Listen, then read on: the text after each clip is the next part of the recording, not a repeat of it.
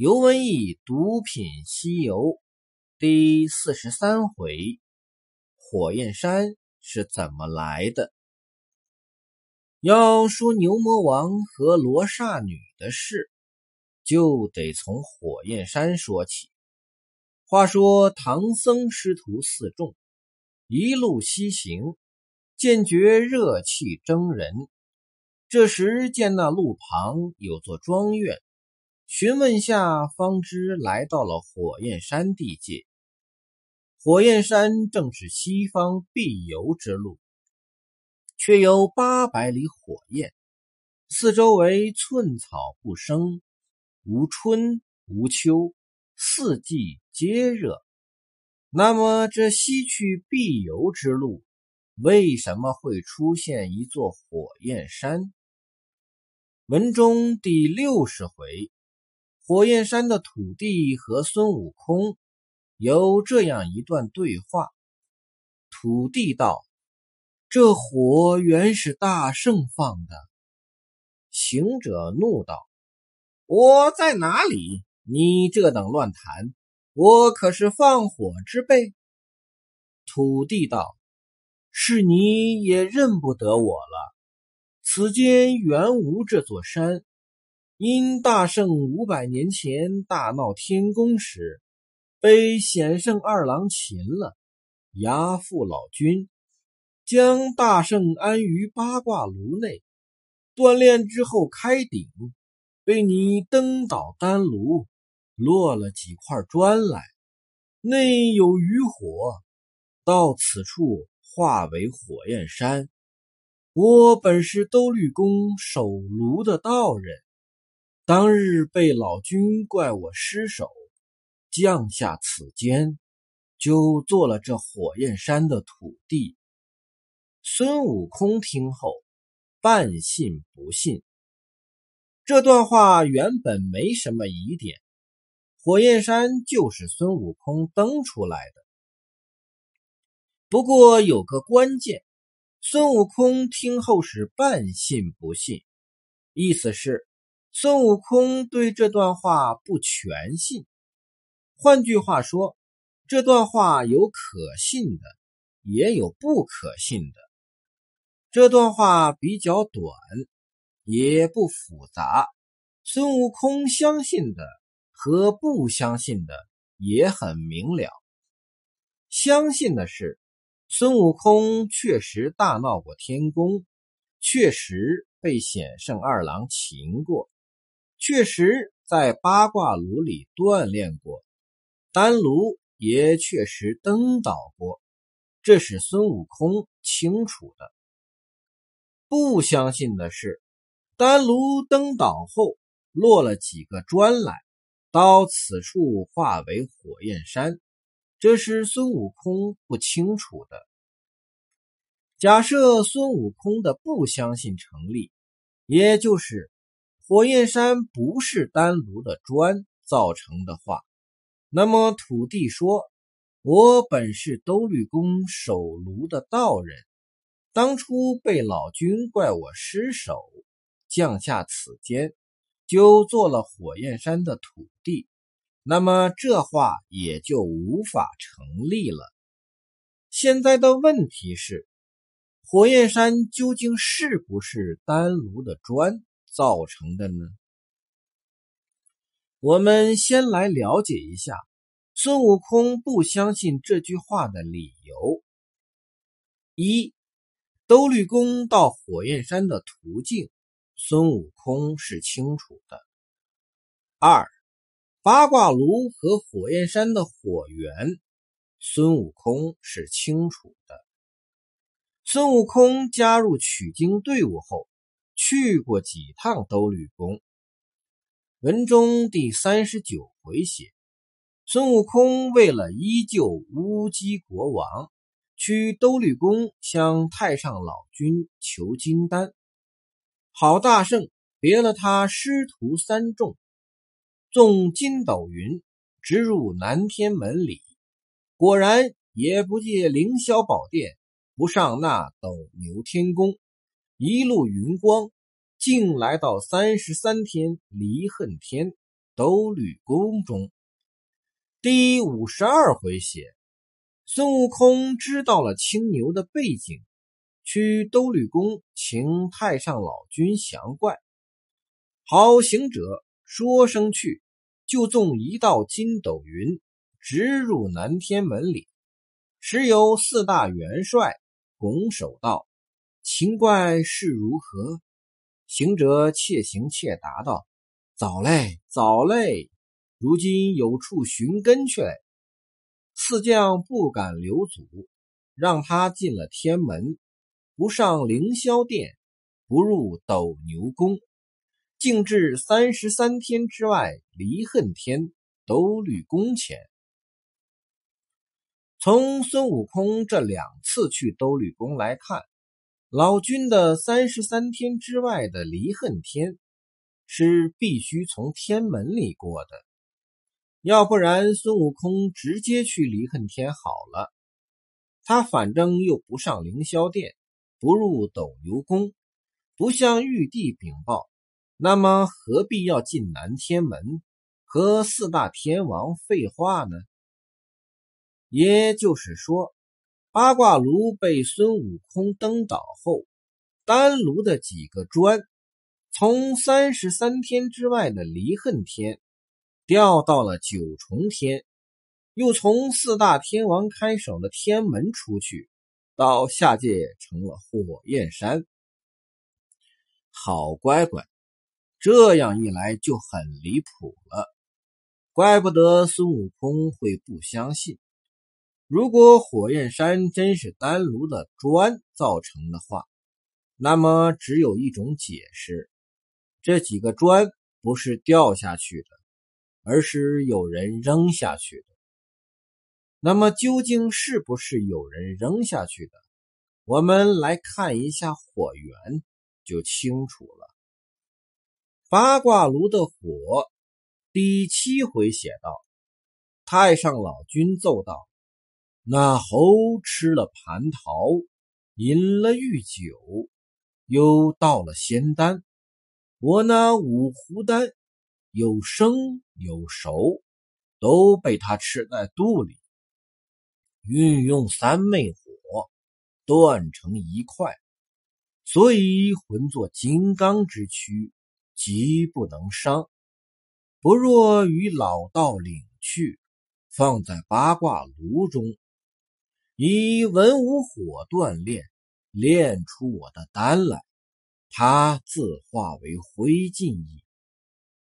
八卦炉的火是文武之火，火焰山的火第四十回写，众神道：“说起他来，或者大圣也知道，他是牛魔王的儿子，罗刹女养的。他曾在火焰山修行了三百年，炼成三昧真火，却也神通广大。”牛魔王使他来镇守昊山，乳名叫做红孩儿，号叫做圣婴大王。火焰山的火是三昧真火。从这两种不同的火源来看，火焰山不可能是八卦炉的砖造成的。当然，火焰山的土地。也就不是兜率宫守炉的道人了。那么火焰山又是怎么来的呢？火焰山的土地又是谁呢？火焰山由于四季皆热，无春无秋，这里的居民要生存，就要四猪四羊，花红表里，一时香果，鸡鹅美酒。沐浴虔诚，敬求铁扇仙。铁扇仙有柄芭蕉扇，这里人家十年拜求一度，求得来一扇熄火，二扇生风，三扇下雨，居民就不种，及时收割，故得五谷养生，不然寸草不能生。而这山扇熄火，只收得一年五谷，便又火发。这便是火焰山居民的生存方式，有问题吗？应该没什么问题。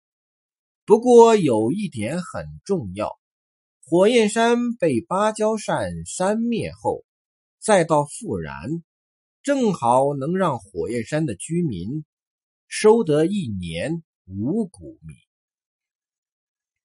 在火焰山的东面有个女儿国。在火焰山的西面有个祭赛国，祭赛国乃西邦大去处，国中有一宝物，夜放霞光，万里有人曾见，骤喷彩气，故此以为天府神经。四国无不同瞻，年年进贡美玉明珠，交飞骏马。这里的四国。指的是南岳陀国、北高昌国、东西凉国、西本博国。东西凉国就是西凉女儿国。火焰山是西去必游之路。女儿国年年进贡祭赛国，就必须要每年过一次火焰山。也就是说，火焰山每年至少要吸上一次火。那么这里也没什么问题，不过结合火焰山居民的生存方式，就出现问题了。怎么说呢？火焰山每年至少要熄一次火，按道理说，火焰山的居民在火焰山熄火后，赶紧布种，及时收割，就可以收得一年五谷。用来养生，但是他们为什么还要十年拜求一度呢？这个问题只有一种解释最合理，就是女儿国的进贡使者过了火焰山，去祭赛国进完贡，再回到女儿国，火焰山就复燃了，而火焰山居民种的粮食。却来不及收割，所以他们不得不自己敬求铁扇仙，方式为十年一次。意思是说，铁扇仙用同一把芭蕉扇熄了火焰山的火后，火焰山复燃的时间是不一样的。这说明了什么？